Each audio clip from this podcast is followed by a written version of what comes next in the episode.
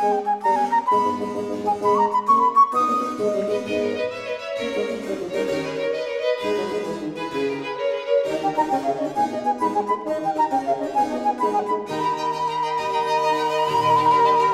家好，欢迎来到面基。本期嘉宾是算网友见面，他是我在极客上认识的网友，叫 Judy。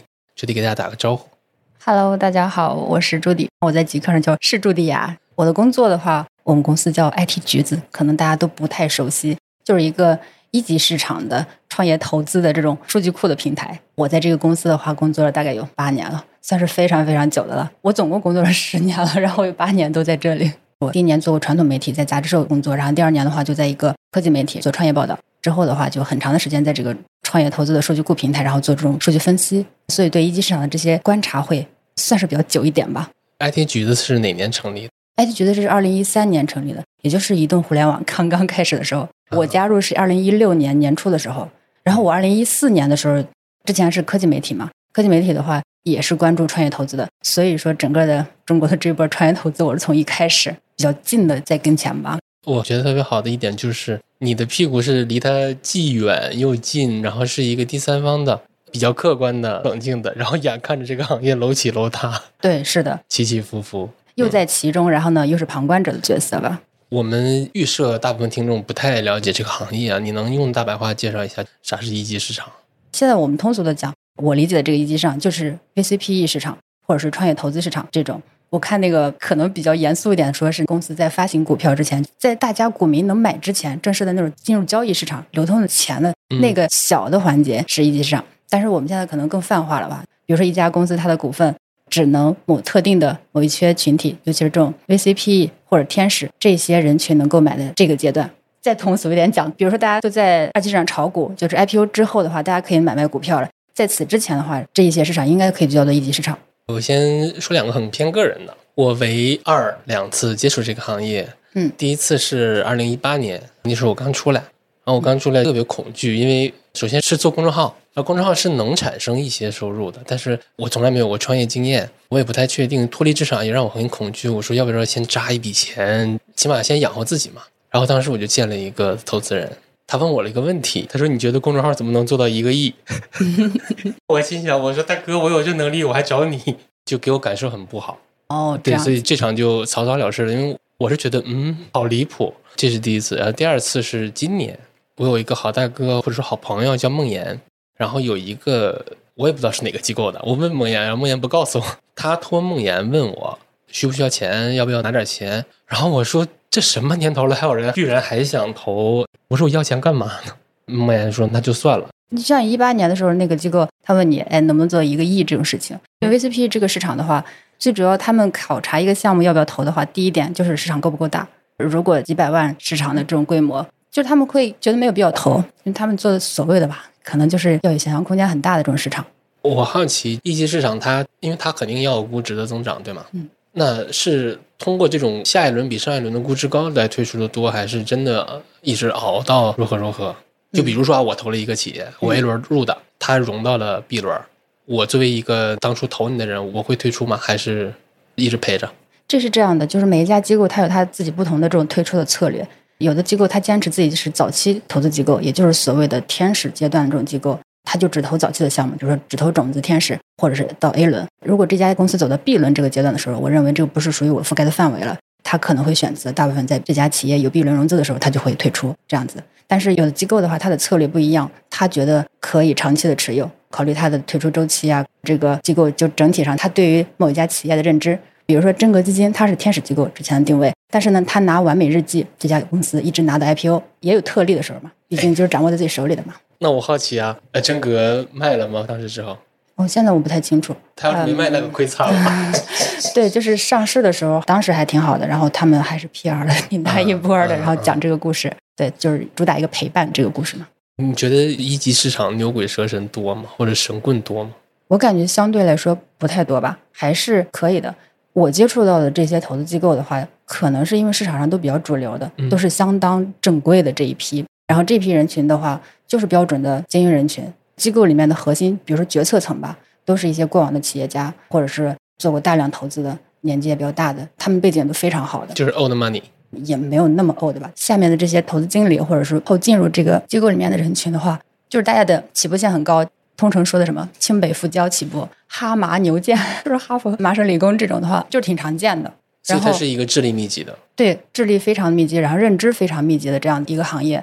但是的话，你说市场上这么大，所谓的牛鬼蛇神也是有的。在此前的话，比如说一五一六年那个阶段的时候，创业特别的热，然后呢，进来的投资者也特别的多，因为好扎钱嘛。对他们也会自己拿点钱，成为一个个人天使投资人，或者是存一点钱，然后几个人就可以组成一个小的天使机构。也会有一波有点神神叨叨的人，比如说当年有好多创业者说：“哎，我去投资人那儿找钱的话，投资人问我生辰八字是多少，看我跟你命数合不合。”就是会有一些这样子的事情。只不过现在经过了这几年市场的大量的出清，就是一些乱七八糟的机构已经被清的差不多了，能剩下能跑出来的必定是一些专业的机构。那这行的薪水高吗？如果是对比二级市场的这种基金经理的话，应该不算高，我觉得。你如果对比基金经理，那也是二级市场就是塔尖的一类人了。对，好像在金融圈里面，他们不算那么高的，但是他们赚的是什么呀？这些投资人赚的是基金的管理费，是太普通了，就是他们其实不是特别赚这个的，其实赚的是那种所谓的 carry，就是整个的，比如说他投了一家公司，从天使轮投的，然后一直这家公司到退出吧，这个退出可以是说 B 轮的时候退出了，也可以是 IPO 的退出了，有了很大的收益嘛，他们会分这个收益的百分之二十是拿到他们的，这个就叫做 carry。他们是指这家机构，还是说投的那个基金经理？这个每家机构里面的都不太一样。比如说，我就是当时这个案子的具体的那个人，我可能会是占一部分。在整个机构的话，也可能会有这种，那一般谁拿大头？这我不知道。我有个感受，就你看这套听起来是挺高大上的。我投了一家公司退出了，这个利润大家怎么分？其实我发现很多行业都有这样，包括保险行业。就比如说我卖出一单保险，那肯定是有佣金的，对吧？那这个佣金，首先你有一线销售要分，然后这一个一线销售它有一个团队叫团队长，团队长还要分，呃，保险公司还要分一部分，这是三方。我们抛去那些渠道不说啊，那这个三方怎么分也是每家公司都不一样。保险行业管这个叫保险基本法，听着好那个，但其实你看大家都是差不多的，其实都是怎么分钱的问题。但是 VCP 这个分钱它可能更复杂的。首先引出了一个最大的问题，就是原先这个钱的出资者就是拥有者，并不是他们，是他们背后的 LP 群体是出资人。就是说 VCPE 它本身是一个资金管理者的角色，这个我们一定要更清楚一点。嗯，就是它不是钱的真的拥有者，它其实就是私募的一种，它有一个正经的名字叫私募股权投资基金。啊，你还拿的 carry 也差不多，也收管理费。嗯，对，是这样子。所以说到时候那个收益的话，大头百分之八十，还是说归那个出资者的，归他们背后的这个 LP 群体的，叫 limited partner 这个群体的，然后剩下的百分之二十呢是这个管理者来分的。他可能比刚才你举例那个保险之类的这个，你说相关的人员可多了嘛，各个环节流程可多了，到底怎么分配这个问题？至少你那个是个很短期的，比如这一单成交了，然后这钱就到手了，你就可以分了。但是 VCP 这个钱的话是很长的周期，比如说你是五年前你找的这个案子，然后你推进的这个案子，你拍板的这个案子，你投的，可能五年之后或者是更久的时间，他才退出了，你已经离职了，也有这种神奇的情况，那怎么办？那钱还能归我吗？有可能，但是也不一定吧。之前市场上是出现过这种情况，出去了做另外一个基金了，他退了怎么办？有一个好像 比较好的案例是，就是之前那个基金还挺好的，我不知道有没有写协议之类的，反正是你就虽然离开了，但是也给你这种情况，但是大部分时候不是特别清楚还给不给，每一家会有这样的不同的规定。另外一个角度的话，就是一级市场它还没有那么的规范，那么的透明的，它还是挺个性化的。我又想到一个很好玩的，就是你看，我们买公募嗯大概几头十块钱，买私募几头一百万和三百万，那其实嗯 LP 它就是一个更高级的门槛更高的就是基金持有人了。对，门槛更高，我想成为 LP 的话，大概要多少资金门槛？一千万吧，标准就是你的金融资产是三百万，或者是你的过去三年的这个收入平均至少是五十万这样子。就可以了。这个标准好像是和和私募是一样的，嗯，对。但是它哦实际上它会有一些这种其他的要求，比如说你所谓的那个什么风险管理意识啊，或者风险风险承担能力是要足够的，必须的。那我再问你啊，你像公募、私募，每年它都是要公布业绩的，那这行呢？私募股权投资，也就是我们说这个创业投资基金，就是挺私密的。它可能会需要向 LP，就是它的出资者有一些这种反馈，但是其他的就是向公开市场公布没有。比如说我私募持有到期了，或者我满意或者不满意，我就把它卖了。这行怎么退出？就是那些 LP 嘛，真正的出钱的人怎么退出？这就是这个市场这几年特别恼火。特别难的一个事情，就退出很难。嗯就是一般情况下，VCP 它的退出的途径，第一种就比如说我投的这个项目上市了，上市之后的话就是进入股市交易了，然后你前面所持有的股份你就可以选择卖了嘛，这是一种。第二种的话是被并购了。比如说有一家大的企业，腾讯吧，腾讯收购了你投的这个，然后呢，你就可以套现了嘛。第三种的话是管理层回购，也就是创业者，创业者原先把他的股份卖给你了嘛，比如说卖了百分之二十的股份，这个公司长大了，然后创业者有钱了，他就可以回购这部分股份。回购的价格是大家商量的，嗯，对啊，就是已经是公司长大之后现在的估值了，不是当年那个了。基本上这几种主流吧。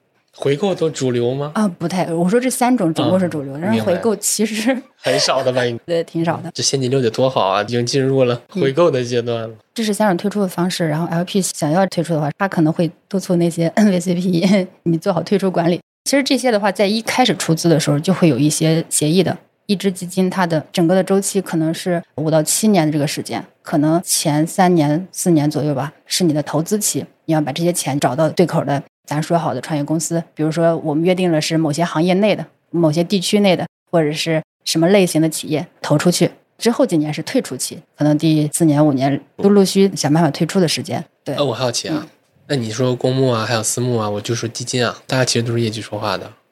嗯，VCP 这行你肯定也得用业绩说话，但嗯可能这个业绩可能是一个周期里的业绩了，就是忽悠大家去上车的这个业绩一般是什么水平？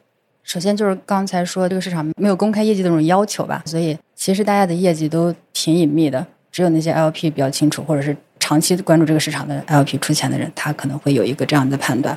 市场上其他的人的话，就是能通过一些大概的数据去对一家机构做一个大概的水平的判断。比如说，他投的一百个项目里面，前年有五个项目上市，这些项目上市的这种业绩是怎么样的？这个能推算，或者是说他投的项目虽然还没上市呢，但是已经是在这个行业里面的独角兽了。独角兽也就是说估值很高的了，已经比较不错的企业了，互相能够大概的评判它的收益是多少，只能通过这种推测吧。但是理论上赔率它一定高，要不然我为什么要碰这种胜率不高、退出期又长、又不是很透明？你说是私募还是公募，它也能吃下我这么多资金。金融市场的所谓的高风险高收益嘛，它就是一直是这样的。VCPE VC 本身就是风险投资的意思，它会承担非常高的风险。比如说你投一家公司，这家公司可能明天就倒闭了，你投三千万，三千万就没有了呀。嗯，这是一个超级高风险的。它的魅力点就是在高收益嘛。前些年有很多的这种案例，到现在也会有。一个项目退出了，基金在这一个项目上面赚的钱是百倍或者千倍的，就是千倍这种啊。平时我们的基金收益率才多少？当然，就是达到百倍、千倍的话，一般情况下没有那么的常见。就比如说像快手上市的时候，那一波快手的早期投资人或者是一开始的进入的那些机构吧，算是高高兴兴的 PR 了挺长时间的，他们有禁售期吗？好像是半年吧。这个就是一旦涉及到二级市场，我一下就不知道了。因为他们什么时候卖也很决定最终它的落袋的收益的，是的吧？我们知道快手的走势。我之前看那个《金钱心理学》，它里边就提到了一点，它那个章节叫“尾部的胜利”，大概就是说它是一个极致的马太效应。它统计了一段时间内大概二点一万起的就是股权私募的融资事件，最终好像有能超过五十倍往上回报的应该是百分之一点五。其实我理解整个这个一级市场，它其实就指着一点五的概率，但它的赔率一定是极高的嘛。它就指着这个概率是活着呢。对这个市场的结构，别说什么二八效应了，就是一九都有点不足够形容这个市场了。嗯，比如说天使类的机构，也就是投早期的机构，比如说投了一百个项目，那可能有五十个项目就黄了，就没有了。那比如说三十个项目就平平无奇，它还存在着，它还活着。但是呢，你也不要指望它给你赚多少钱了，它已经没有太多的增长。所以你刚才说的一百倍、一千倍，大家听起来是非常夸张的，但是你考虑到它的失败概率，对，是的，就一百个项目可能能跑出来两个这样子的，你整个基金可能赚回来了，就是这样子的玩法，很刺激。之前还看到一个数据，就是我到现在都有点难以接受啊。我我相信它是真相，但是说实话，真的有点不太信。但是中国民营企业三年破产率是百分之九十五，但是如果跟你们这行一比，好像它确实也某种程度上也印证了这个数据。是这样的，民营企业它这个概念就挺大的嘛，所有的这种非国家类的这种中小微的企业都算是嘛。你看，如果你加上大街上的这种奶茶店呀、之类的餐饮店铺呀、只是说像 VCP 关注的话，可能是另外一种，他不太关注这种小生意嘛。所以对这行来说，失败是常态。嗯，事实上是这样子的。但是，就是中国现在 VCP 市场不太好的一点，就是对于失败的直面还是挺差的，因为大家还不是太愿意去谈失败这个事情的。那我觉得大家好不实事求是啊，因为大量数据已经验证过你这个行业到底是玩的是一个什么样的游戏。嗯，这个市场本质上就是一个你需要面对失败的。对，只是可能出于比如说老说我们基金投的那个公司那个黄了的事儿的话，对我下一次募资至少感官特别不好吧？我是这么看这个事儿啊。我们举个例子，二零二二年这个市场大概是五千家起融资事件，嗯融了七千七百多个亿，嗯，而且这个是已经是下行，而这是一个非常差的年份，但是它有五千多起融资事件。那我们对比一下，就是我们看一下二零二二年 A 股的 IPO 数量，其实大家都是借钱嘛。那你再想，A 股现在一共有多少家公司？是五千多家公司，但是呢，一级市场一年就融了五千多笔，所以说我理解这是一个像漏斗一样。你想是一级市场给这些五千多笔处于非常早期的企业融资，然后在这个一级市场这个池子里面，大家开始淘汰，最后一轮一轮啊，从天使啊、A 啊、B 啊、C 啊、D 啊、E 啊、Pre IPO 啊，最终来到了二级市场，就进入了下一个阶段的游戏。然后可能你进二级市场，用 A 股来说，如果不是科创板的话，基本上你的现金流一定是转正的，一定是可以看到三年的利润了。大家在在这边去卷增长，去卷你的九期。你看，二级市场的上层是一级市场，一级市场它其实是为一些非常早期的企业去提供融资服务的。那一级市场的钱是哪儿来的呢？来自于 LP 的，就我们前面说了，那 LP 的钱是哪儿来的呢？那我可以简单说一下 LP 都是谁吧？嗯就这个角色，可能前几年的时候，大家都认为创投市场上面的主角首先是风险投资人，因为有好多的知名投资人经常出来讲话，经常给大家一些所谓的知名风险投资人，其实都是带着案例的，对吧？他一定是有成功案例的。他们身后有一串的知名公司，你用过的 App 上什么的都是他们公司投的这种。另一个主角是创业者，他们是本身创造价值的那个群体。你创业把公司办好，然后咱们把这个蛋糕做大，然后你那个股权才更值钱，VC 他们才能赚。然后现在的话，我们终于更加的清楚他们背后的另一个群体，就真正的出钱人 LP 这个群体。市场上主流的 LP 群体有几种吧，一种是高净值个人，就是特别有钱的有钱人；另外一种是一些上市公司，他做资产配置嘛，会拿出来一部分钱投到这个私募股权市场里面。其他的就是银行和保险也可以，只是他们的限制会比较多。银行和保险用的是自己的钱还是储户的钱啊？哦这我就不清楚了。就是首先在国内这两年，他们的份额会越来越小了。就是一八年出了个资管新规，然后对他们的限制超级高，那不就是储户的钱吗？那不就是银行理财的钱吗？就是那个风险管理嘛，嗯就是不太希望你们去承担那么高的风险搞这事儿。呃，其实国外比较主流的是那个大学捐赠基金，哈佛的校友基金啊，什么什么这个，这是真正的 long money 了。对对对，然后还就是社保基金。国内这边现在市场的主流 LP 其实是国家的钱，就是国资直接出的钱，包括全国性的政府的出钱，以及各个地方政府的出钱。比如说深圳市的政府引导基金、合肥的什么引导基金，从上到下各级政府，就是小到比如说北京海淀区或者是中关村园区这种，他们都会做引导基金，把这些钱拿到这种市场里面去。你刚才对这类钱的称呼叫什么？国资？对国家队的钱，那大家所谓的产业资本呢？产业资本是另外一类钱吗？还是说跟你刚才说的这种国资是有重合的？可以是有重合的。产业资本是是另外一种划分的维度吧，就是产业资本可以称为一种是，比如说像腾讯这样子的，或者像宁德时代这样子的，它本身是有一个主业的，它自己是一家龙头公司，它也会做这种投资布局、往外出资，它就可以围绕它自己的上下游做布局，它可以形成一个所谓的产业的投资这样的概念。另外一种其实确实是政府背景的，比如说合肥市的引导基金，它想给当地发展某一个，比如说新能源汽车吧，假设或者是任何的生物制药之类的，它也会做这种布局，它也可以成为产业投资的一种。我这两年有一个特别明显的感觉，一级市场的好项目就是美元基金，你以后你也别想投了，我们产业资本，我们引导基金投。到二级市场了吧，又变成了好，那美股你也别想来上了。一级市场呢，好项目外资进不来，然后我们的好项目争到那个阶段了，你也不能去二级市场套，只能是本土或者去港股了去上了，就很有意思。对是的，就是中国的风险投资这个市场的话，一开始就是美元这个玩法带进来的。中国的这些早期的一批的 VCP 机构，就是美国那边进来做了一个中国的这种分公司之类的，所以就是基本上一五年之前吧，市场主流的这种 VCP 机构都是美元基金。到一五年之后，中国有一双创嘛，双创之后的话，一批人民币基金也开始有了。哎，这么看，那波双创这尤其是这两年，你想双创 A 股的一五年的大牛市，一六年一线城市的楼市的大牛市，我觉得这三波浪真的改变了好多八零后和第一批九零后的人生轨迹啊。对，是的，所谓的就是人生的几次红利当中的对你，比如说以前大家就是说企业家九二派就下海嘛，那不就是人家六零后那个代际的的双创？对，你看八零后又一次双创，大浪淘沙，嗯鸡犬升天。是这样子的。嗯，现在就是人民币为主了。对这条路呢，就是美元基金这条路，我感觉啊，我不知道对不对，我想听听你的意见，就是被瑞幸加滴滴把这条通天路给断了。哦，你现在又提起这两家，其实都是去年的事儿。啊，我知道。虽然当时他们发生这些事情的时候，我们会觉得哇，他们两个应该背这个锅，但是实际上到现在，我们已经不想这两家的事情了。不是说一两家中概股的公司坏了中国公司的名声，然后这是不太可能的，是吗？对这个倒不是这样的。实际上呢，背后的原因挺多的。咱就是说，这种美元的出资进不来中国了，就是很少了，我问啊，是进不来还是不想进？都有。都有，是这样子的。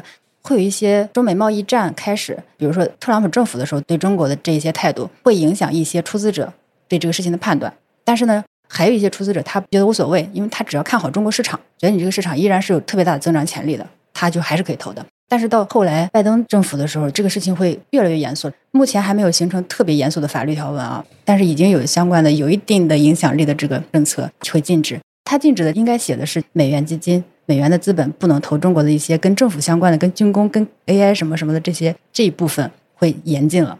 芯片这个已经是很明确的了，在这种情况下，美元的资本进来的会更少了。前段时间有一个案例，就是整个红杉的分拆，它分拆就是美国的红杉，一个是红杉中国，就是中国的红杉，和一个大概就是东南亚、印度这块儿大的三部分吧。这家特别大的机构的分拆，其实也就是一种信号，其实要做分割。对，因为你难免，比如说美元投到了中国，作为 LP 出资给了红杉中国，红杉中国在中国投资，红杉中国觉得就是这个 AI 的企业就是很棒呀，这个芯片企业就是很好啊。你说我投还是不投？我在我的投资逻辑上觉得我该投这个，但是呢，我的出资方他是有一定的立场的，他觉得你不能投这个。他其实除了美国的钱，其实全世界还有很多别的地方的可能拿着美元来的。嗯，这两年好像中东啊什么的一些钱哦还是挺愿意投中国的它依然是一个多币种的这种机构。但是除了红杉的话，其实有好几家这种前几年比较火的美元基金都在这一波里面被点名、被调查。哎，我们说回择时啊，我们说 timing 的事儿。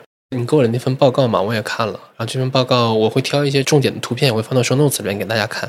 我看这个报告的时候，我特别明显的感觉就是，我们要看异常的年份或者是不同年份的异常值嘛。你会发现有三波高峰，其实就是一五一六，还有二一。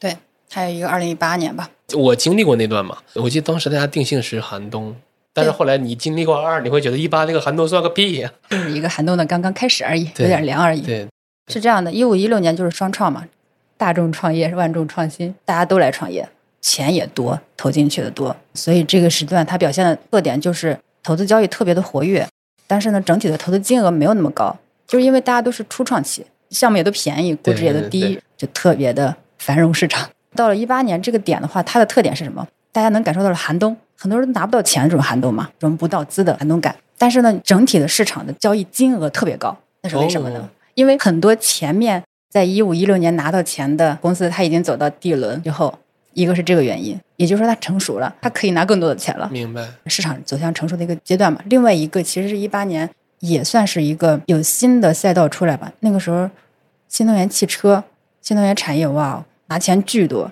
这种类型的项目它的特点就是入场门槛就很高，就像未来。小鹏这一些，当时融资的时候，我不是说几千万的事儿，都是很多亿，制造业它不可能像互联网那样轻资产，对吧？对，八年就是这种特点了。大家觉得寒冬，其实一部分人的寒冬 另一部分人觉得很火热的，拿钱很多。创业者的寒冬，但是是小独角兽们的春天。对，是的，独角兽诞生的可多了。另一个原因其实是资本方的。一八年那个时间的话，是很多基金周期到了后期，他必须要把这些钱投出去的时间，他有这个周期这个限制的。他不是说拿到手里面的钱，我这笔钱直到我遇到好的我再投，然后不好的我就不投。其实很少有基金能做到这样子的，它得投出去啊。然后二一年我自己归因，我不知道对不对啊？我感觉首先海外就美联储，美联储的 Q 一四嘛，有史以来最猛的一轮。国内呢，M 二也是放了很多水的。那个时候我甚至都没有太意识到，但你事后看趋势，国内的楼市，尤其是一线城市的楼市，也是一波小牛市的。二一年的时候挺特别的，也就是在那三年期间的中间吧，那一年中间那一年就是市场也开放了，大家那一年还都旅游了。如果你那时候你站在二一年先行外推会很惨，二二年又是两个黑天鹅的叠加，就第一个我就不说了，第二个就是通胀抬头了嘛。其实二一年已经抬了，但是美联储自己不在乎嘛，他认为不是通胀。二二年终于承认是通胀了，但已经晚了。又开启了一个史无前例的加息缩表周期，就前紧风紧扯呼。这个表现在一级市场的话，首先一级市场总体的钱还是挺多的，虽然说很多投资机构也募不到资，就这个事情很逗啊。之前是创业公司拿不到 VC 的钱，现在是 VC 拿不到 LP 的钱，他们募资也很难。其实源头是美联储。这里边我跑个题啊，特别有意思。其实我在极客上是怎么和朱迪认识的呢？是我们当时讨论了一个问题，是说美元还是说美金？你还记得吧？对，当时我们是讨论这个问题认识的。我个人是非常讨厌“美金”这两个词的，因为我觉得这么说的人呢，第一种是不懂，第二种呢就是明明知道怎么回事，但是呢你还是用这个共识。因为大家可以把美元想象成一张信封，那你说在布雷顿森林解体之后，美元这张信封里边。它还装着黄金吗？它的毛也不是黄金了。我们早就不是金本位了，我们是信用本位时代。你为什么要说美金呢？美债是远期的美元，美元里边它可能装了一些美国的国债，然后装了一些 MBS，可能装了一点美军，可能装了一点儿科技，但它肯定跟黄金几乎没有什么关系了。大家还是张口闭口的去说美金，就是我觉得这个事儿特别的丢人。最有意思的来了，一级市场是说美金的重灾区，包括。小宇宙也是爱说美金的重灾区，我就不点名了。但是你会发现，好多主播、好多所谓的大佬，他都爱说美金。我不知道这个是惯性使然，还是说，就是我觉得大家没有必要去增强这个共识。美元长期看，它就是一个长期贬值的资产，我们没有必要再用美金去形容它。当时我和朱迪在极客上去讨论这点，然后朱迪还提到了一个特别有意思的细节，就是 IT 橘子他如果给政府类的客户写报告的时候。是一定要把报告里边的美金换成美元的。嗯，我当时理解是，就是政府它有很多的规范用语、规范格式啊什么的。嗯，其实我不是特别懂这个事情。我当时还问你，哎，为什么呀？有啥区别？我都没有感知出来。对，你给我一说，哦，是这样的。然后我后来回去看了一下的话，我们自己内部没有特别的注意，所以就导致美元和美金是混用的，就是什么时候顺口怎么来说。我又看了一下，我们这市场上面用的场景比较多的一个是独角兽公司，当一个独角兽公司估值超过十亿美美金，对，十亿美金的时候就叫它独角兽公司。我觉得特别合理的一点在于，尤其是美元基金，其实你这个行业一级市场它钱的源头那就是美联储，对对吧？那你肯定愿意去增强这个共识了。过去那些年就是美联储，而且你是真说是美金，大概从二二年开始吧，就是整个全球都有一轮非常明显的去美元化。无论是在贸易领域，我会在宣传侧面给大家看几张图，就是各国央行哪怕在加息周期，按理来说美元应该是回流的，但是各国央行也在斜率非常明显的在抛售美债。二二年按理来说美元加息，那作为美元它这个货币的背面就是黄金，理论上它应该是跌的，因为美元更值钱了。但是你会发现二二年特别诡异的就是黄金一直在涨，黄金的价格我也会在传统视频给大家看黄金价格在二二年的走势。你会发现黄金非常的稳，就是因为就是有人在给黄金做庄，就大家买珠宝那点东西或者工业黄金用量那才算个屁呀！真正做庄就是各国央行不断的增持，然后我也会给大家看历年各国央行增持黄金的数量，这些我都会放到里面。我强烈呼吁小宇宙各位主播，咱们以后都说美元，别说美金，这真的很丢人。好，有点跑题，我们回到主题上来。其实一级市场它是一个每年能过万亿的规模的。一般来说的，就是一八年和二一年那两年是过万亿的。对，然后我还看了一下，二一年的时候，那年 A 股的总市值是二百五十多万亿，就这个还行吧，就算符合规律的。一级市场你看刚万亿，一点四万亿，我记得。二级市场光说 A 股的话就二百多万亿，它至少显得一级市场还是有的赚的。对是。然后我们再看二一年是一个顶峰了，二二年大概是七千多亿。这边有个特别有意思的点，就是你想啊，是二二年发生了五千多笔的融资事件。大家一共这五千多笔，一共融了七千多亿。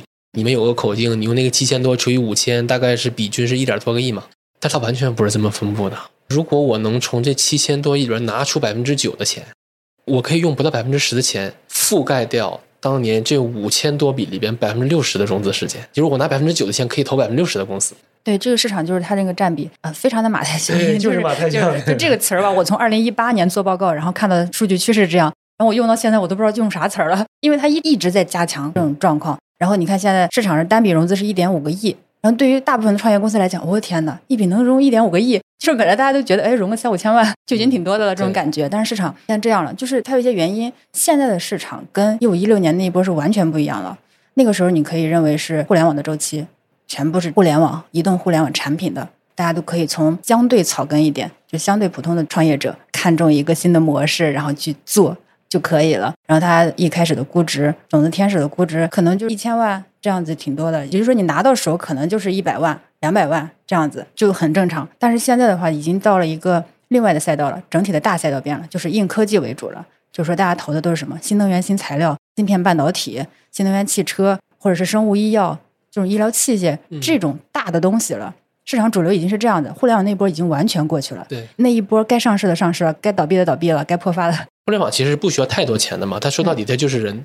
但是科技行业、制造行业都是资金密集型的，它客观上就拉高了所有人的融资规模。对，门槛就是这么高，你创业起步的门槛它就在那里，它就需要那么多钱，所以就单笔融资会非常的高。这个分布不均这个情况就这样。首先就是两种企业吧，一种是准独角兽的企业了，他们就需要那样的钱。大量的机构其实现在的冒险心态已经降低了很多，风险承受比之前下降了很多了。大家都喜欢抱团取暖。现在我们经常看到一轮融资背后啊，可能挤着十几个投资方，大家一起窜火啊，就 A A 了。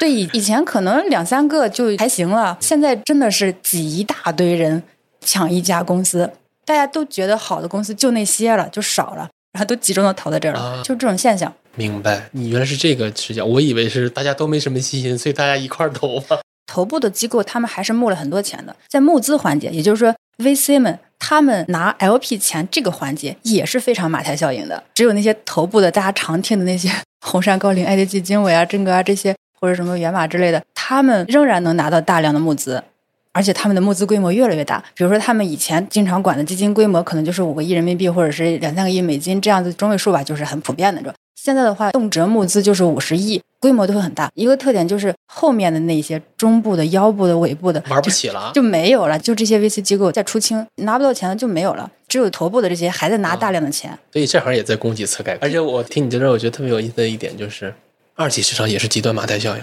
就是长期看，真正能够创造财富价值的也就百分之五左右吧。就长期啊，因为大部分企业的长期命运就是价值毁灭。就是淘汰，你看到的，就是我们说股市的整体收益，可能就是百分之五到百分之十的以内的企业来创造的。就我是觉得这是一个很好玩的暗线，就是这个世界真的它有一个非常强大的底层规律，就是马太效应。无论是一级市场还是二级市场，还是你的回报率的创造，其实就是那关键的那么多天去完成的。关键那些人是那那一小撮人。我去年聊另一个播客的时候提到那个主题，就是 VC 市场可能不需要这么多的机构，就成熟的 VC 市场。本来就不需要这么多机构，所以就这几年大量的出清嘛，不需要那么多管理者。比如说 LP，就是那些有钱的人，他们拿出自己一部分钱分配到这个私募股权市场里面，他需要你们去管理、去打理这个钱，所以行业集中度会越来越高。对，头部的那些慢慢的留下，然后做的越来越好吧。我还好奇一点，就比如说一五年到二一年，是不是一级市场这个行业它的融资的主要行业基本就集中在互联网行业？嗯，对的，一五一六年那一波绝对是这样子的。不，我是说一七一八 一九二零二一，嗯，它是有变化的啊，也是有变化的。我以为基本上就全是互联网了。一七一八年的时候，我可能记得分的比较细啊，它其实大面还是互联网。那我们说互联网以外的，一七一八年的时候，我印象比较主要的还是 AI 人工智能这一波，它也是互联网，但是它。对于内部来讲，它还是技术范儿更提高了一个层次的这种感觉吧。一八一九年有一波就是所谓的企业服务这一类的融资，to B 的融资。就以前的互联网是 to C 互联网为主流的，比如说各种滴滴啊、美团啊之类的。一五一六年是这样，一八一九一九年之后吧是 to B 的，也就是说给你们企业做软件，比如说像飞书吧。啊，我记得二一年港美股都是大牛市嘛。二一年的时候，SaaS 好多人讨论，然后估值好高。后来二二年全那么。一级市场的 SaaS 也挺惨的，就是真正跑出来的企业，因为当时大家都想对标美国，就美国市场的 SaaS 还挺好的，因为美国的整个的市场环境跟中国还是不一样的，付费环境不一样。对呀，是完全不一样的。照人家这个路走的话，挺难的。结果现在也证明了，就是二一年有很多，尤其是港股，因为那个时候我还在玩港股打新，哇，好怀念二一年港股打新非常爽。就因为我做港股打新，所以对很多明星的 SaaS 项目非常有印象，长得也好，就离谱。然后二二年全都是百分之八十加跌幅。我刚听你，那是不是这个意思？就是说，我们今天看到的 AI 热潮，其实它的源头在一七一八年就已经开始有资金去哺育它了。对这块的话，我要重点夸一下真格。今天我可能是 我第一次提他了，就是大家印象里面，他可能投那种文娱。或者是纯粹的 to C 互联网这种 app 挺多的，但是他最牛的一点是，他在一四一五年那个时候很早的时候，他就跑去斯坦福啊这些高校里面号召学生回国创业之类的，他真的淘到了很多的人才。在那个时候就投了好多的人工智能的企业，以至于就是后来我盘点的时候发现，中国的人工智能的独角兽企业当中，哇塞，至少一大半都被真格早期投资过，特别牛。那，好棒！这个行业最大的特点确实是很看人的，很看团队的。因为太智力密集了。对，刚才说的一九年 SaaS 就是 To B 这一波，是的，然后到了二零年、二一年这一波的话，就完全转变了，就是所有的科技赛道了。大家的共识是投硬科技。因为开始卡脖子了，对，是的，环境的变化。趋势又换了。对，互联网的红利过去，然后到了卡脖子时代，投芯片嘛，我记得那个时候，移动互联网讲了一个新故事，就是买菜，就是又清了一波巨头的钱包。事后看，这些钱全白砸了。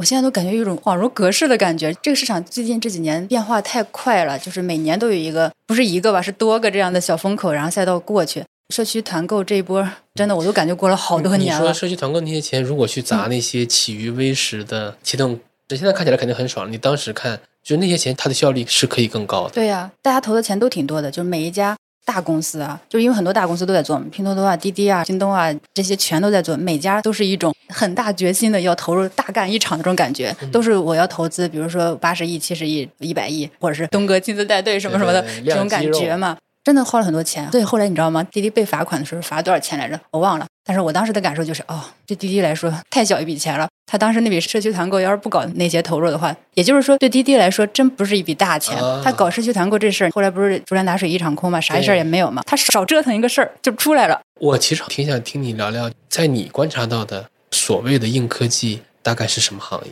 或者具体什么细分赛道？硬科技的话，确实是那种所谓的卡脖子的这种。具体的话，就是芯片半导体很多，因为这个是被卡的是最明显的。另外的话，军工类的也挺多的，航空航天类的，中国有很多的什么民营火箭啊这种、这种公司都挺多的。生物医药这一块儿也算是科技大范围内吧，就是医疗器械呀、这一些新的材料类的、新能源的这个上下游的各种光伏发电呀，这一些都挺多的。挺大的一个范围的，这个就会导致市场发生了很大的变化。就我就是讲整个的 VCP 市场从人的结构上变化。以前那一波的话，大家喜欢招的人还挺广的，就除了什么清北复交这种学金融的、学经济的啦，嗯这种还挺多的嘛，嗯就比较主流的。那个时候一些科技媒体人转行做 VC 的，后来做成的也有这种案例。因为人脉广，对啊，他采访了很多的企业，对互联网有一些见解什么的，他就可以去看项目，去嗯搞这个事情。但是现在的话，呃，VCP 招的人全都是，比如说生物学博士，各种硬科技方向的这种博士。我经常开玩笑说，我有一些朋友他是所谓的四大天坑专业的，生化环材那个四大天坑专业。我说，哎，你们熬来干。你们来跨行干这个 VC 啊，嗯他们现在可欢迎你们了，而且这个薪资比你们那个应干的好一些。所以四大天坑再修一个金融的二学位 也比较好，嗯包括公务也是这样的。公务也什么医药啊、科技啊，现在很看重你的那一方面的学历还有产业经历。这么一看，大家好像节奏也都是挺一致的。其实一二级市场它是连着的，它有嗯很强的这种相关性。硬科技这个趋势还在持续。对，在持续，而且现在是大家难得的有的这种共识。现在其实大家最大的共识是跟着政策走，政策的指导方向是哪边，的然。后它始于一九二零年，嗯，差不多。对，差不多吧。然后二一年又跑出来了一个类似于社区团购买菜的结局的，就是新消费。也有，就是整个的消费那波，二一年特别火了一波，对就是各种的新的品牌和餐饮业。那个时候还有一个市场技术的背景，就是直播带货，直播带货让很多的新品牌，哎，感觉哇，这不错，可以搞。就都出来了。这个事情也延续刚才那个话题，会有一个更深层的东西，就是说，过去 VC 们投的都是互联网的嘛，然后大家的投资的思维、对标的习惯的就是互联网的那一套的增长。现在当你去投消费，或者就是投这种相对传统、有一些过去累积了很多年发展的这种行业的时候，你的逻辑是一定要完全要转变的。就是人家那个行业本身是怎么样的发展规律，你是作为一个外部的资金支持者，你拿钱换人家的股权吗？我觉得是他们是要学习的，而不是说一进去就要改变人家的。呃对，扩张，你们单店模型稳固之后，赶快啊扩店，扩店。对，是这样的。你比如说，假设海底捞是餐饮界一个标杆的这种企业吧，海底捞它经过多长时间才达到这个店的规模的？它能那么快的一年都开多少店之类的吗？而且我觉得，其实二一年如果这个趋势真的持续下去的话，会与民争利的。你让那些夫妻店真的，你直接拔高了租金啊，那你让那些夫妻店怎么办？对对，是的。我一直觉得，就是那些就是这几年对一些行业，它并不一定完全是好的，会有一些破坏的、好在这个趋。势很快也就消亡了。我们刚刚你也提到了，这个行业是是智商密集型的，但是你好像大时代下，真的大家拿着这个钱做的事儿也都挺蠢。呃说实话，这个行业里面挺逗的事情也挺多的。有的机构的投资的策略哈是什么？我也不做调研，也不做什么，我就看第一名、第二名、第三名他们在投什么，那我就投什么。他默认，哎，他们帮我选好了这个赛道 OK，那我就跟进。甚至我如果有机会跟他们搞好关系的话，我就跟投他们那个公司。真有这样干的，啥人都有。嗯，那二二年还有今年上半年也过完了，有观察到什么新的变化吗？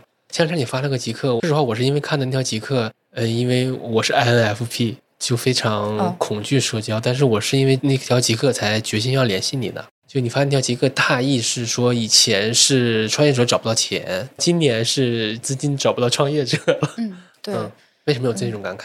就感觉创业的人他少了很多很多。现在市场上主流的创业者的画像是怎么样的？你说说。你知道吗？就是尤其是被 VC 关注的这波人啊，不是说大众认为的就是所有的这种创业者，是专家、学者、科学家、教授这种，就是非常精英化的，或者是说就是从传统行业里面的超级高管出来的这波人，就是市场上的创业者。这波人的特点，首先他们确实身上是带着专利的，或者是做过某超级牛的这种事情的，都是有背景的。这样子，大家都是被 VC 请出来要创业的这个人群。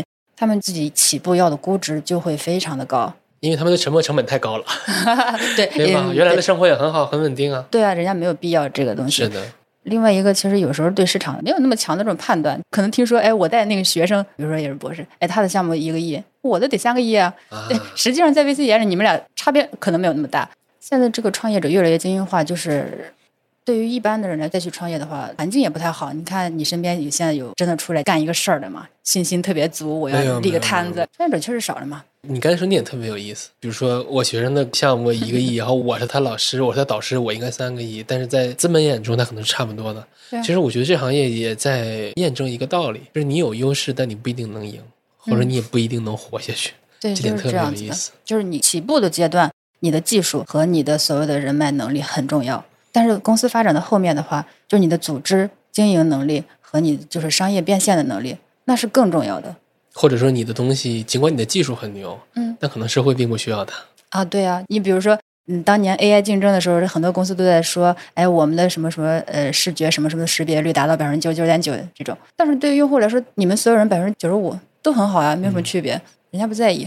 所以就是，比如像我刚毕业的叙事，就是脑子活，执行力强，能扎一批钱，咱撸起袖子就开干，然后为梦想窒息个两年，要不然鸡犬升天，要不然找个大公司也挺好。说实话，因为我有几个学长是走这种趋势的，然后在同学的看来，哇，好棒啊！但现在我相信未来这种趋势会消亡的。对，是的。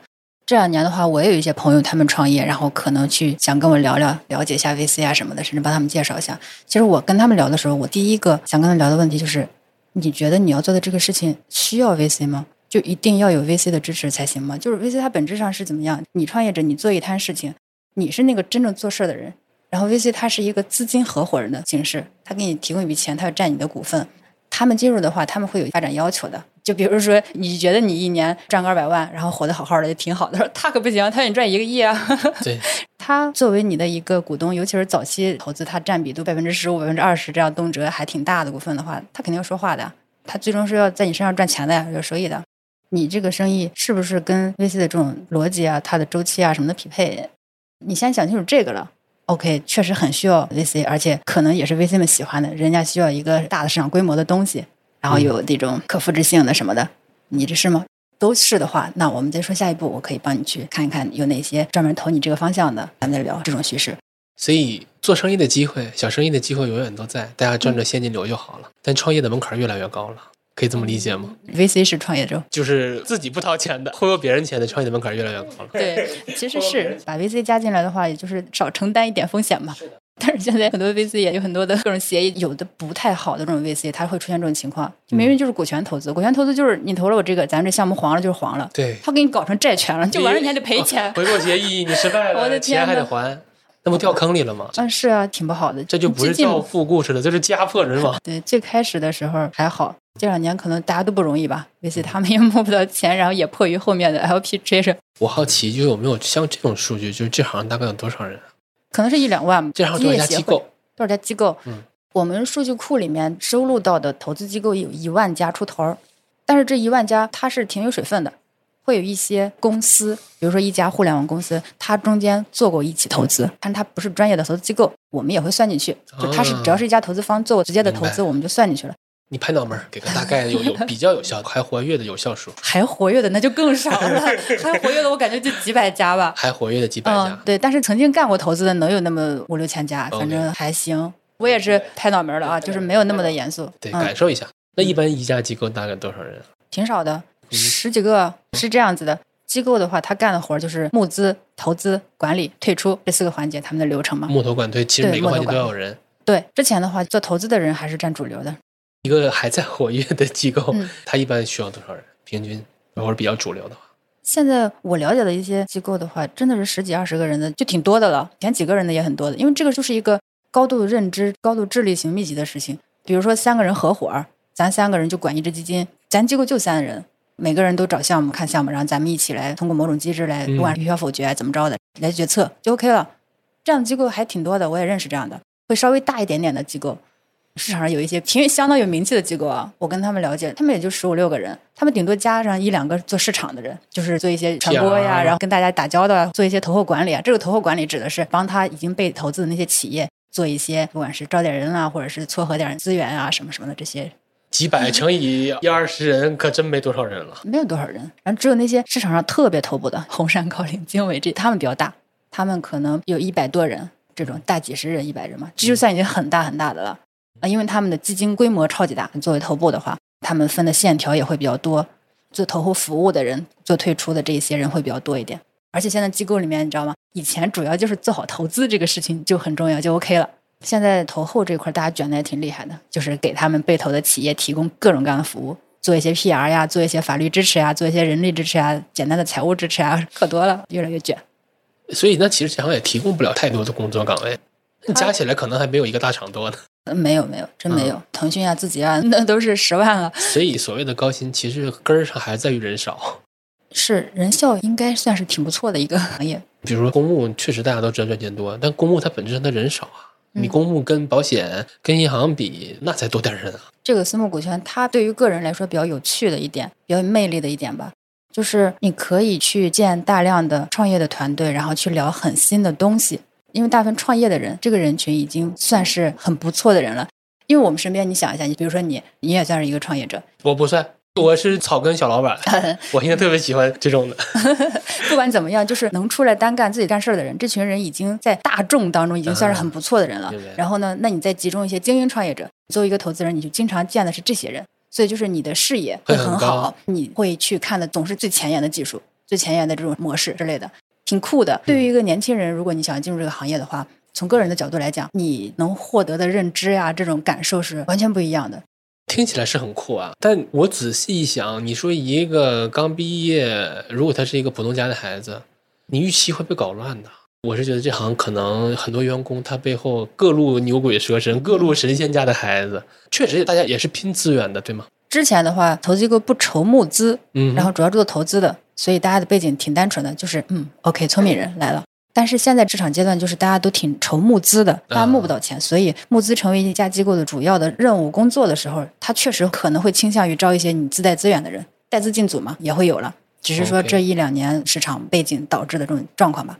所以，如果从个人的角度来讲，能进入这个行业的话，还挺好玩的。但是说实话，我是一直挺不认为年轻人进入这个风险投资行业好的，完全不是。我是从行业的角度来讲的话，你想想这个行业啊，它本质是什么？就是管钱呀。而且你要看的标的是一些创业公司，就是看的是公司。我觉得比较理想的角色的话，你要么是花过大钱的人，这个大钱可能是三千万，至少几百万吧，而且一笔投到一个公司，一个东西上面去的；要么是你开过公司的，你知道一家公司从小到大它可能会经历什么，然后你才可能有这种经验，或者是有这种眼力 去判断一家公司，或者判断这个团队它能不能有可能会驾驭得了明白一家好的公司这种就。你的意思就是说，最好是一个千帆阅尽，然后经历沧桑的人来，而不是一张白纸。对啊，其实美国的真正的那些长期的投资人，他都是这样，都是老头老太太，呃，不是老头老太太，都是都是老逼灯。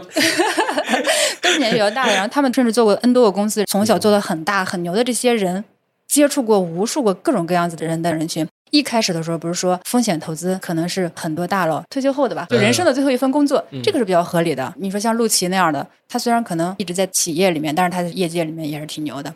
像沈南鹏本身嘛，人家以前也是创过业，做过公司，做过很好的。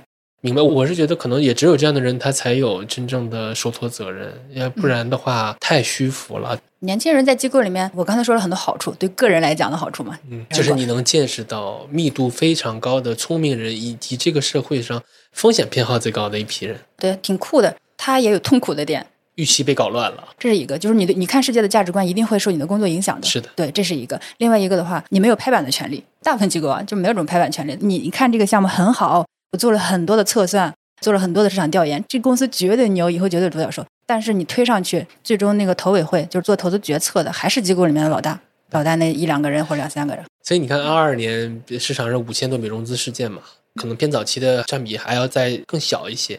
这几千起其实都是要人一个一个去变懒，一个一个看的啊，可能就是这个行业的从从业者。那看这些人，他们是不是叫投资经理啊？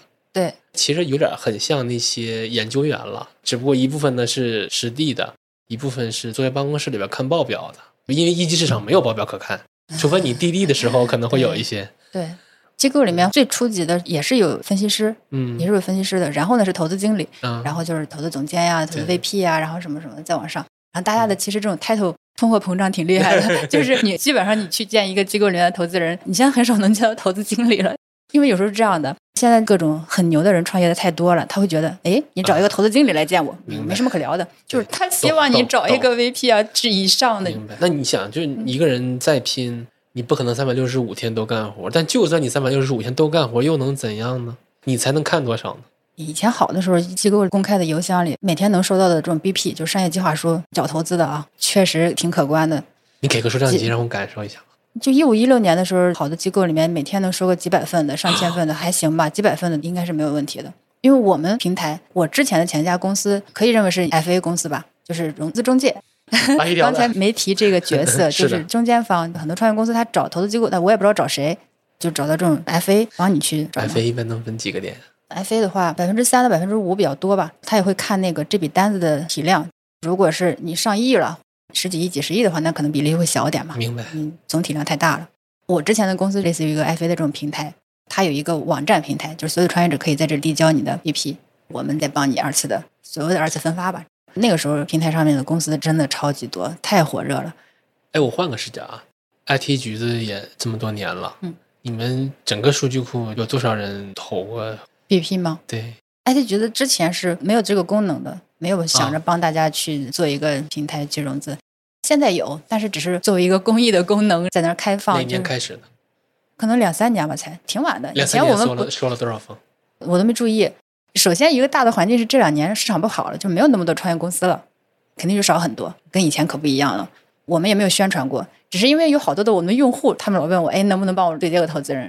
老问到这种需求的话，我们想哦，那我给你开一个板块吧，你们放这儿吧。然后我们平台有好多投资人，我们平台的主要的用户就是做投资的这些，他们会看各种各样的创业公司的项目，他们可能会看到。我们只是公益的帮大家搞一下。所以其实创业这个叙事是慢慢远去了。现在创业者谈不上多草根了，他越来越是趋近于塔尖那批人。从 VC 的市场逻辑里面是这样的，因为他会筛选一部分人来支持嘛，他不是说所有你创业的人我都要给你钱可以怎么着。从这个视角里是这样的。从大众的个体啊做生意的话，可能就是另外一个说法吧。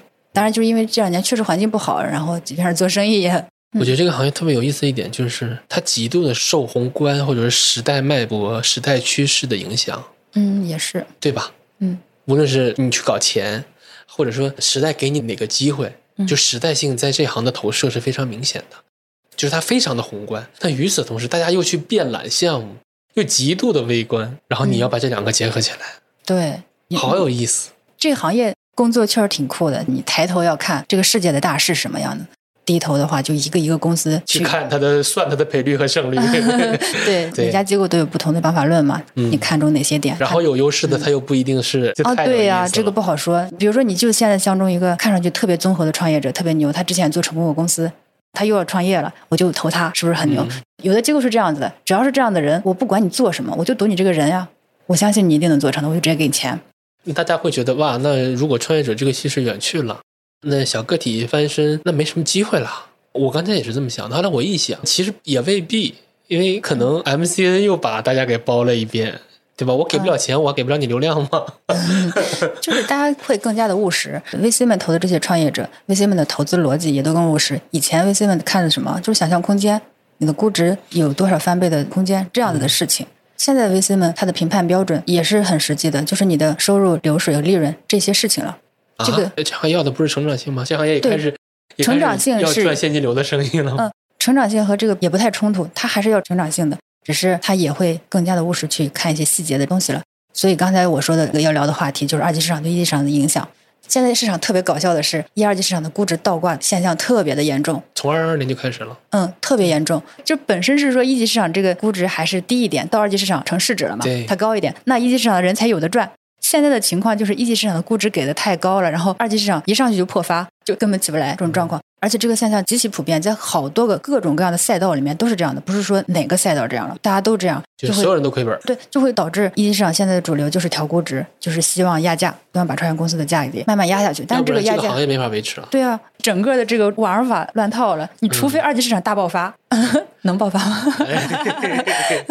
我又想到一点，就是二一年的时候，二一年可没有倒挂，二一年那二级市场爽嗨了，对以至于某个价值大佬他的机构哈，疯狂的在 Pre IPO 还有基石投资之类疯狂套利，然后成就了一番神话，也发了书。最后这个故事大家瞬间讲不下去了，被扔进了垃圾桶。哦我记得当时那个粉笔，你肯定知对，道又，吵了一架。是的，解禁就套，解禁就跑。创业者和投资人吵架，公开喷吧，案例还挺多的。所以存量的时代，大家都不太体面了。对，真是不体面了。以前太和谐了，是的，互相尊重。我其实还讲的就是另外一个可能大部分人感受不到的吧，就是现在一级市场的一个根本性的这种变化。根本性的变化就是我刚才说，以前是美元市场，中间是美元和人民币双币的这种市场。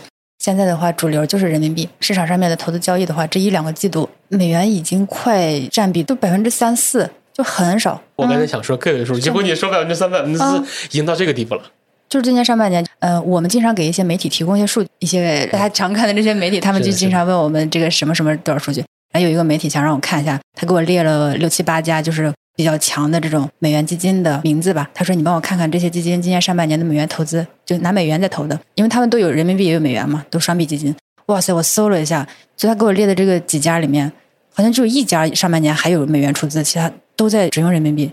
啊，而且他列的都是很头部的呀，就是很大的基金啊，就这种市场情况，就是纯美元基金没啥可投的，就这种状况。市场的主流是人民币，以及这个人民币的背景的钱大部分是来自国家队的，这会代表着很多，因为最终的出钱的人是谁，他的态度，他想要做什么很重要呀。然后当下市场一个很大的变化是什么？你可以认为在美元时代，这些 VCPE 积累了很多的投资的方法论，他们可以认为是一批专业的钱的管理者，但是接下来的市场的话，它的出钱者成了国家队，国家队有国家队的做事逻辑，它也也必是盈利优先级。是的，它的目的可能跟你是不一样的。你管钱，你第一的目的是赚钱啊、国家队的第一目的，它是低风险的，首先 它的风险承受能力很低，它甚至可能会要求不可能要亏损。像你像合肥吃合肥合肥投嗯那些，虽然是真的成了，但如果没成的话哦，，不成的多着呢，就是我们只是看到了它成的那些啊，对它不成多着呢。然后就是国家队的钱这种，一个是对于风险承受很差，第二个是它的主要目标，第一不是赚钱，它的目标是产业懂，就是招商引资。圈里面很多的 VC 机构干的事是啥？是招商引资，就特别逗。你想要拿到那个钱，就是国家队的钱，因为别的钱没有了，所以你也不得不拿国家队。以前他们可不愿意拿国家队的钱了，因为流程特别长，事儿特别多，你就觉得啊没必要，要求也特别多。然后现在呢，没办法，只能拿这部分人钱。嗯那你去拿的话，人家的任务，人家想让你做一些招商引资，做一些布局，然后这个那个的，那你就配合呗。所以我觉得现在这变化就是处于两股力量的交织当中，就是你 GP 的专业的管理能力和这种主流的 LP 类型，它的要求对于日后的风险，中国的风险投资市场的塑造，它会成什么样子，我还看不清楚呢让。我们拭目以待。对，是的，所以我开玩笑说，现在的这种变化，可能就是中国特色社会主义的 VC 生态正在建立。嗯它就是这样子，就是你看出资的人是国家队，然后呢，他希望的投资的方向就是那些国家倡导的那些 行业领域，然后以及区域哦。你看正常的 VCP 他们投资的主要的地方都在北上广深这种地方，但是国家队会要求你大西北以及中部以及东北之类的地区要要扶持。区域均衡发展，共同富裕，，是的，你要有这个大格局，就是蛮好你投资。蛮好，真的确实是两套不同价值观的钱。对对，所以最终会怎么样子，我也不是特别清楚。哎，现在投资圈特有意思的一事儿，以前投资圈投资人都爱干啥？打德扑嘛，德州扑克，啊，对，就是 掼蛋，对，现在是掼蛋，就是好像是是江苏吧，嗯是那边的一个他们习惯玩的一种，就是打牌，就这两种是完全不一样。就德扑是标准的美元的那种玩的方式，我甚至感觉就是像是一种有意思的事情，就是这种互相的对撞。哎，你是玩哪一套的？明白，挺有意思，真挺有意思。嗯哎，那我好奇啊，你这么一看，这两年大家很流行的就是说，如果你还想自己出来搞，一定依托于平台 啊，一定什么在平台生态里面做一个小虾米，它也是合理的，对吧？因为互联网的趋势真的过去了，对，因为源头已经没有了。然后你进入平台呢，之前我自己吐槽的就是平台是算法的。首先你，我不管你是内容从业者还是什么东西啊，其实大家东西，我自己对此的比喻就是你只能是生产队的驴，就是你要不断的去生产，去碰那个算法，然后算法给你最长十八个月的被世界看到的机会，然后你十八个月那么久，大网红的话差不多嘛。哦如果你已知你的生命久期就十八个月，你还能玩长期主义吗？那可不就是使劲捞吗？那个体是过于随机的，那我们怎么把概率提高一点呢？MCN，但是 MCN 也是一个很烂的生意了。现在 MCN 都开始做全案了。啊、反正这就是就大时代在个体上的投射，它就是如此嘛。我们只能早早接受。但是特别有意思啊，嗯就是我这两天十号线的地铁广告上又看到什么广告，嗯，就是做房屋中介平台的，他就是打的广告说你来我这个平台上面买房子，然后低佣金或者免佣金之类的。哦，我当时感觉哇塞，我又梦回二零一四了，就是大家有什么爱屋及乌那种平台，对就是打着我要做互联网中介，就有很多这样子。咦，现在还会有这样的创业者，就是有一部分人呃信息差超级严重，嗯他觉得那个东西还是 OK，还是有效的，还在做这个事情，哇！然后还有一个是我上周见到的一个创业者吧，然后他想跟我们有一些合作，他就跟我讲他做的事情，他也是在想做一个平台，然后这个平台上面让用户就 UGC 填充一些信息，然后大家来最终使这个平台产生价值啊。所以其实你样本量看多了，你再看他们就觉得嗯，对，吧？就是我做这个行业有一个很大的感受啊，我从前份工作就在算是创投圈的嘛，只是就是科技媒体做创业者报道这样的事情的时候，就一四年那个时候我就感觉我跟身边的世界是有时差的，我走的太快了，太快了。太快了，因为我看到的总是太前沿的这种创业的公司，然后后续的话、到 IT 局的也是看到的就是 VC 最新投的那些可能刚萌发的，甚至有可能很多东西都不会走到大众眼前，它就没有了的东西。然后 VC 呢，他们是看可能三五年以后的东西的，他们看的本身又前沿。我每天呢，可能就是跟他们这种接触的也会比较多。然后我跳出我的工作之外，跟我的朋友们交流的时候，我觉得，哎，世界还是那个样子。但是我一回到工作里面，我已经往前跑了，至少一年两年这种感觉，我会觉得好累啊。对，我以前就觉得好累，后来才好一点。你知道我前几年的状态是什么？VC 这个行业有个特点，就是你永远在学新的东西，有很多新的词在等着你去看。我以前这种状态就是，我不知道什么词儿的时候，我就悄悄的记下来，然后回去赶紧查，赶紧补上。我根本不敢问，哎，这是啥意思啊？我觉得很丢人，就是学习的这种焦虑感、压迫感还是很强的。因为你看现在火这个赛道，下一次火那个赛道，又有新的概念，我们毕竟也会做一些报告啊，什么研究什么的，这种焦虑感非常的强。直到后来的话，我慢慢变了，慢慢变的话，一个很大的特点是，比如说咱俩聊天儿，你聊到一个什么词儿我不知道的时候，我会直接问你啊，那是啥意思啊？我终于敢 让你知道我不知道那是什么东西啊，我会很坦然了。被虐了太久了，终于才能正常一点，才能接受哦，就是世界很大，然后我们未知的东西太多了，我这样很正常。那我还想问一个你自己的感受啊，嗯，你看过太多楼起楼塌了，对，尤其是一个巨大的样本量，然后很快就死了，或者太多的失败了。嗯，就我想听听，就是见了这么多样本量，肯定人会有一些，就你有什么想法啊、感慨啊、结论啊，诸如此类的。确实，我的朋友圈里面有很多的创业者，就是包括我七八年前采访的创业者，他们现在有一些做的确实很好，他的产品也很成功，大家都在用的，但是确实大量的都不再做那个了，这种确实还是多的。没做成的创业者干嘛呢？有回到大厂的做具体的一个业务的，也有在不断的创业的。他们这批人整体基础还行，就属于折腾的那群人，不会特别的颓呀，或者是特别的怎么着了，明白也没有。嗯，我的感受吧，就是身边的人要创业，我会相对冷静，也不是悲观。我本身是一个特别乐观的人，就我身边的创业者，比如说我很矛盾，他们一般都会很积极、很热情，要做一个事情跟我分享。这是他们最难得、最可贵的一个点。对但是呢，我看的太多了，因为我知道这个失败的概率，心里想跟他讲一些这个，但是我选择了没有讲，我我选择了还是克制。我不太希望去浇灭人家这种热情劲儿。我我其实我就想说这一点，就是能出来创业的人，一定是被那个赔率诱惑了。妈的，老子就是要干，他会忽视概率。嗯，然后我觉得这种人，可能在我们这种小老百姓看起来，这种人挺傻的。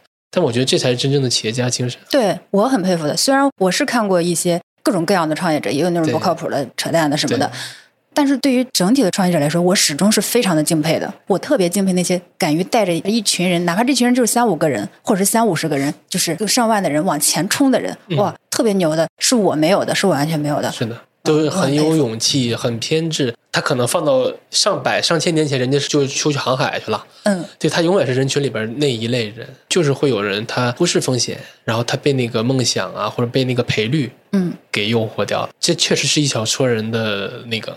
对我们太需要这样的人了。对另一方面，就是如果带着此性格，你想成为 old money，或者说是 想过好日子，我感觉命运还挺那个的。